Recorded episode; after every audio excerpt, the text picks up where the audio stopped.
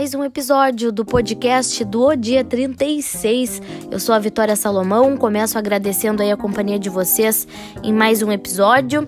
E aqui é mais um espaço de entrevista, né? Onde convidados aceitam com muita gentileza o meu convite para conversar, para ter um bate-papo sobre temas que são atrelados à vida deles ou então que eles tenham algum conhecimento específico. O primeiro episódio, o episódio mais recente, foi com Lucas Silveira da banda Fresno, em que ele me contou sobre o álbum novo uh, da banda Sua Alegria Foi Cancelada e também conversou um pouquinho comigo sobre o mercado da música, sobre o rock no cenário atual. Vale a pena conferir e tá aqui no nosso perfil no Spotify. E nessa semana o tema escolhido é o esporte como empoderamento feminino.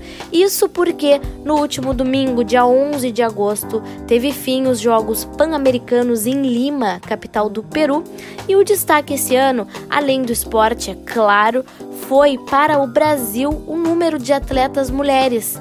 Teve aí né, uma porcentagem inédita de quase 49% de mulheres do total de 485 atletas brasileiros nos Jogos Pan-Americanos de Lima.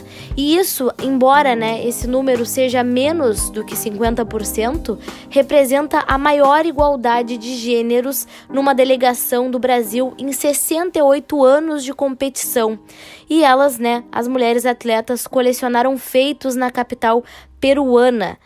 Em Lima, saíram as primeiras conquistas de brasileiras no taekwondo com Milena Titonelli, no triatlo com Luísa Batista e na patinação artística com Bruna Wirtz. Vieram também os primeiros pódios, dois bronzes delas em modalidades como mountain bike, Jaqueline Mourão, e no wakeboard com Mariana Nepp. No pentatlo moderno, Ieda Guimarães garantiu vaga nos Jogos Olímpicos e no próximo ano, né, sendo entre homens e mulheres ela vai ser a primeira do Brasil a se classificar para Tóquio 2020. Então, a primeira atleta brasileira a se classificar num, num Pan-Americano para um jogo uh, olímpico, para umas Olimpíadas.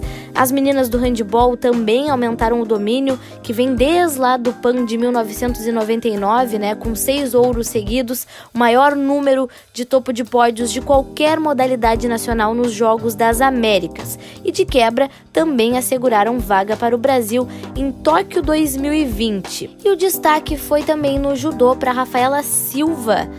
Com a vitória, a judoca se tornou a primeira mulher brasileira a conquistar uma tríplice coroa em qualquer esporte, uh, campeã olímpica no Rio 2016, também campeã no Mundial do Rio de Janeiro de 2013 e agora, né, campeã pan-americana em Lima. Para entender um pouco mais o que isso significa, eu convidei a judoca Rochelle Nunes, natural de Pelotas, de 30 anos de idade, para conversar comigo sobre a trajetória, sobre a carreira, sobre os desafios pela questão de gênero, enfim, sobre como é ser uma mulher atleta e ainda mais né, num esporte de luta que carrega uma série de estereótipos da masculinidade.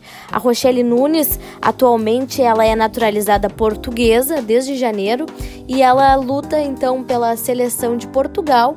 Ela, quando a gente conversou, ela estava participando dos Jogos Europeus e já se preparando para o Mundial que acontece em Tóquio no dia 25 desse mês, 25 de agosto.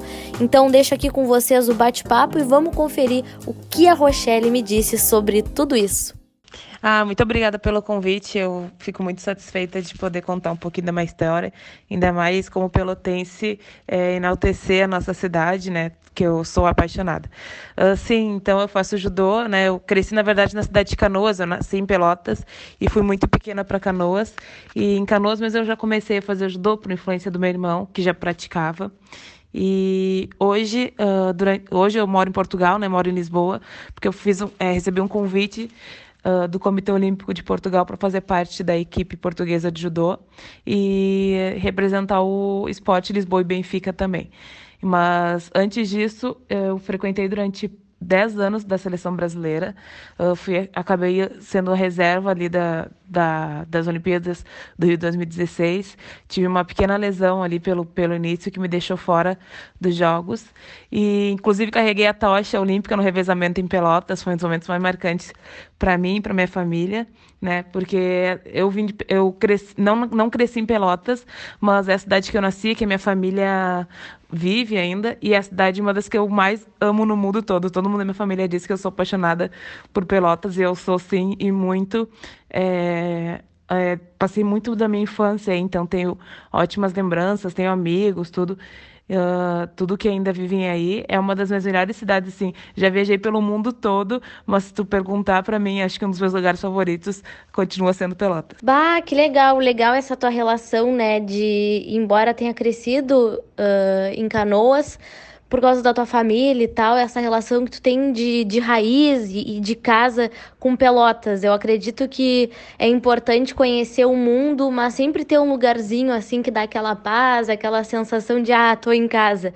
E sobre a tua trajetória na seleção brasileira ela foi bem, foi uma passagem bem bonita, né? Inclusive tu conquistou medalhas no Pan-Americano. Eu não sei se tu pode lembrar um pouco aí essa, tra essa trajetória na seleção na equipe brasileira pra gente.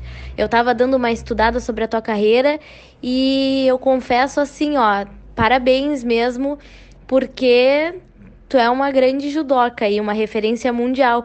Então eu queria que tu contasse um pouco pra gente essa tua, essa tua passagem pela equipe brasileira e as tuas medalhas, enfim, uh, processo de, de preparação, a emoção, assim, da conquista, como foi, assim? Uh, teve uma hora que a ficha caiu de tudo ou tu, tu consegue, assim, ficar concentrada? Por exemplo, eu confesso que eu sou uma pessoa bem emocionada com as coisas, uh, mas tem gente que já consegue ser mais racional, até atleta que tá concentrado e tal.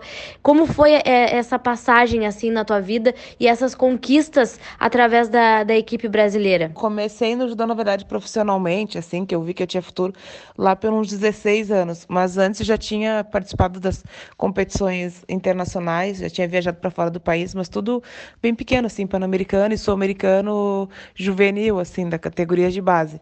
E até foi numa dessas competições que eu fui campeã e que eu ouvi primeira vez o hino nacional, né?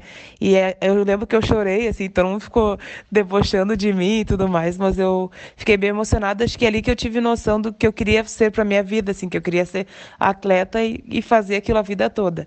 Aí, conforme foi passando os anos, né, eu fiquei muito tempo representando a seleção brasileira de base ainda e me sagrei e tive um bronze uh, no Mundial Júnior. Ali começou, na verdade, foi uma abriu as portas para que eu quando fosse para a seleção sênior eu tivesse uma uma certa experiência a mais, porque a maioria hoje dos atletas que competem no nível uh, internacional adulto eram os mesmos que estavam competindo uh, naquela fase ali de júnior e tudo mais.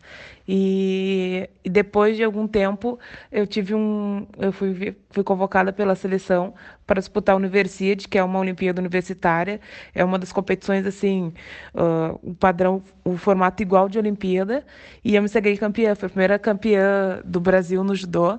E essa conquista foi muito mais importante porque tinha sido. Eu ganhei em cima da, da menina que era atual campeã olímpica de Londres, né? Uma cubana.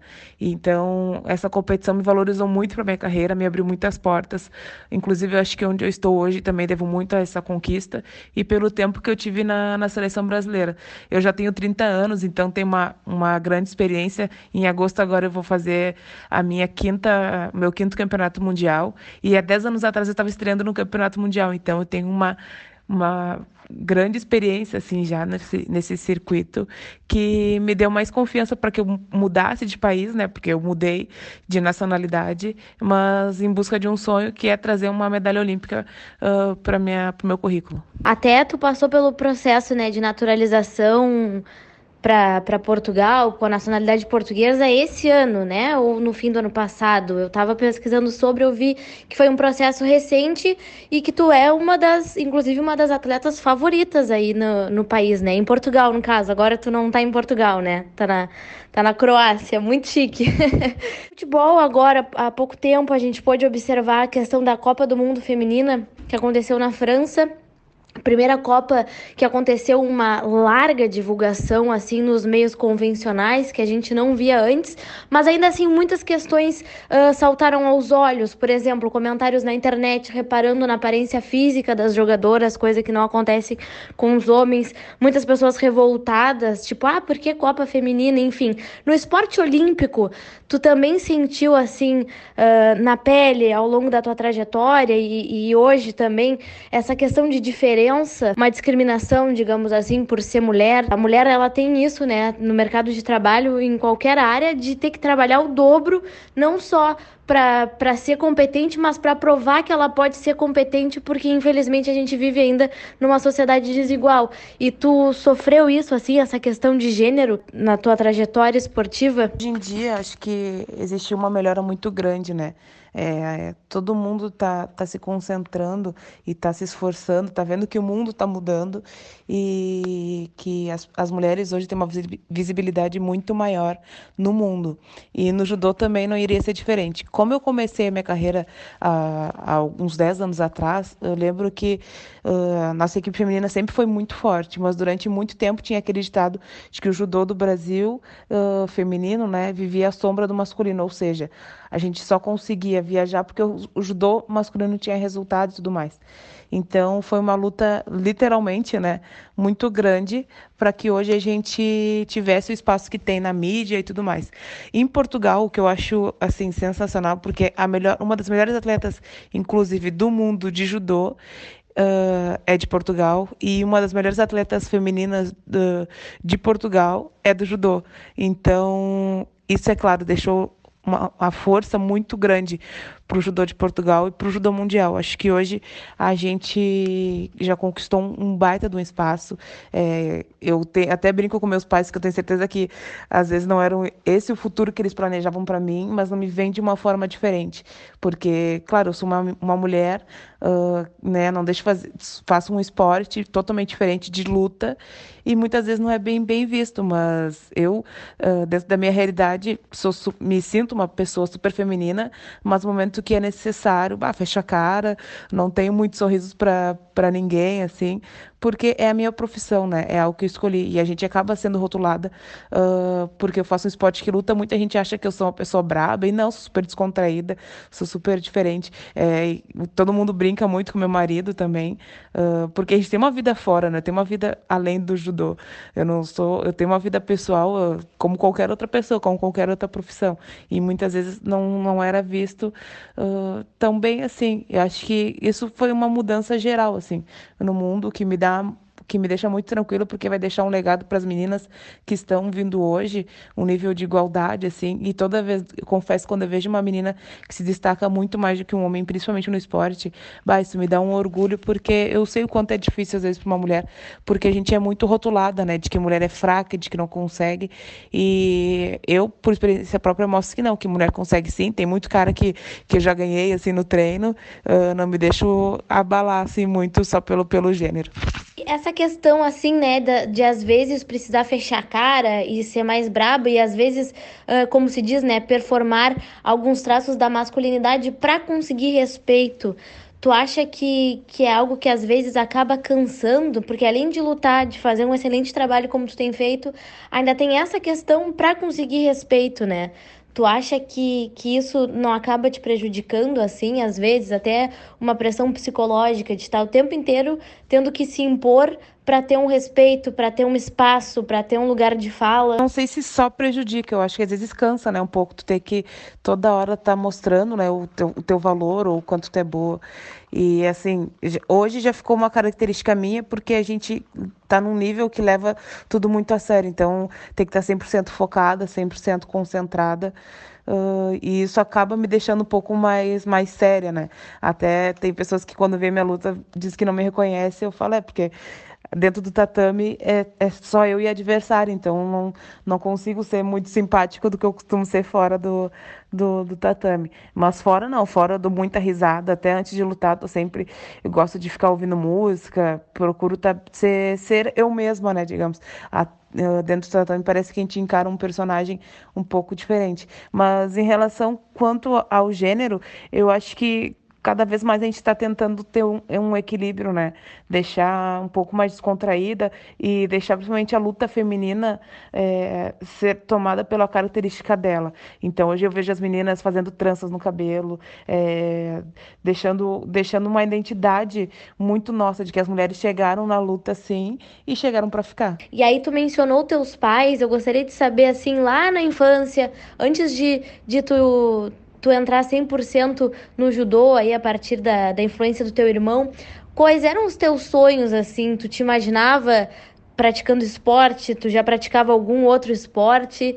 E quando tu chegou assim com com essa notícia e com, com o inicinho, assim, trilhando a trajetória de judoca para os teus pais? Eles apoiaram de cara, ficaram um pouco assustados, ficaram com medo que tu te machucasse? Como é que foi? Ah, sim, os meus pais foram meus grandes incentivadores, né? Inclusive, eu saí, nós saímos de Pelotas com a família toda, porque meu pai recebeu uma proposta de emprego muito boa, achou que teria um futuro muito melhor e nós fomos para Canoas.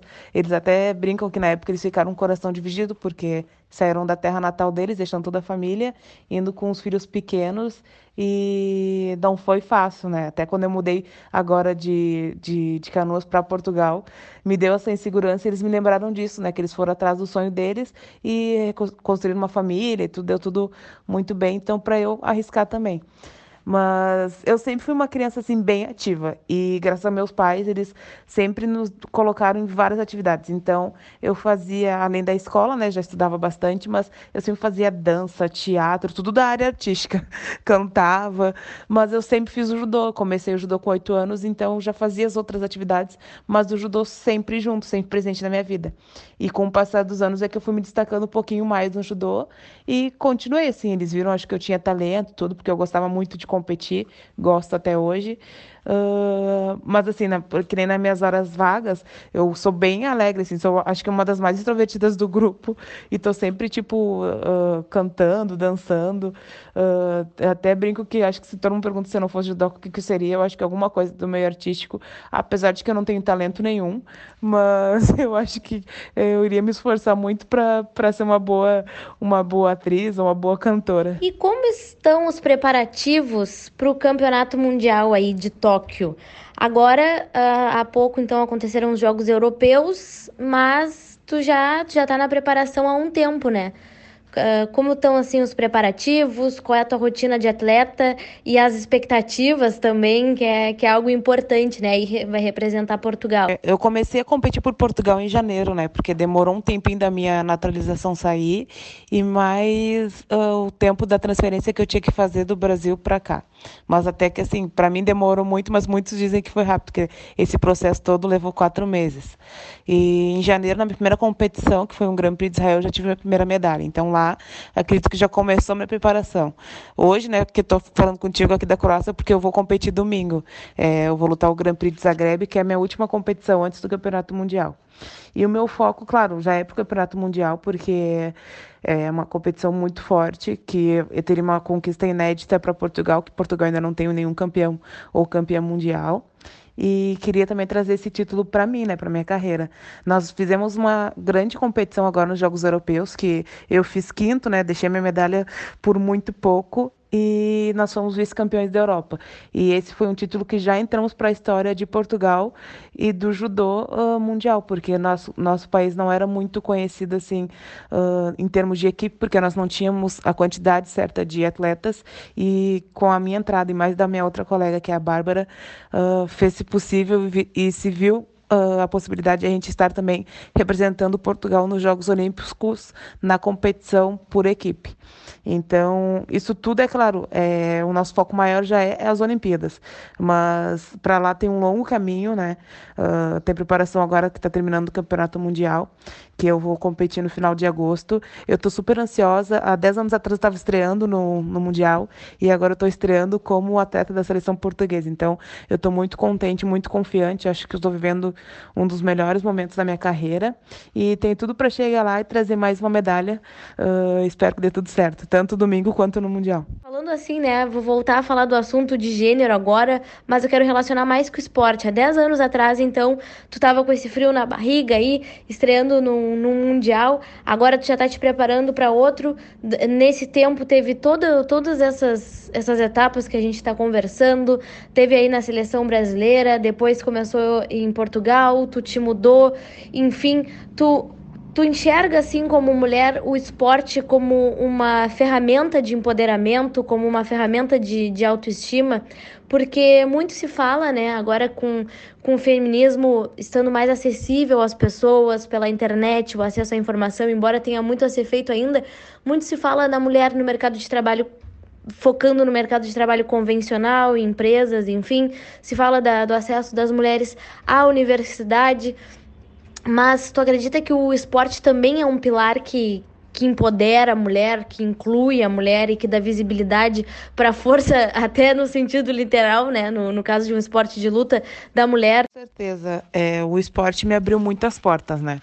Eu hoje consigo falar três línguas, né? Falo português, falo inglês, espanhol, tudo graças ao esporte. É, eu comecei minha faculdade graças ao esporte. Até conheci meu marido também, porque ele também é técnico, foi graças ao esporte. E eu nunca parei para contar, mas eu acho que eu já conheci mais de 30 países. Então, isso Uh, infelizmente, não são para todas as, as pessoas e muito menos para todas as mulheres. Claro que eu lembro que teve um período que existia uma grande desigualdade, uh, principalmente na parte dos salários, ali uma, uma, uma desigualdade financeira. Porém, está uh, se havendo um equilíbrio. É, as competições hoje de judô, uh, os prêmios são iguais, tanto para as mulheres e para os homens são iguais, mas o que acontecia era que os salários das mulheres era abaixo dos salários masculinos. Mas isso, com o tempo, uh, foi melhorando. Ao longo desses 10 anos, as mulheres conquistaram o espaço delas. E eu lembro de frases que diziam que contratar atletas femininos era, mais, era mais barato e dava um resultado mais, mais rápido.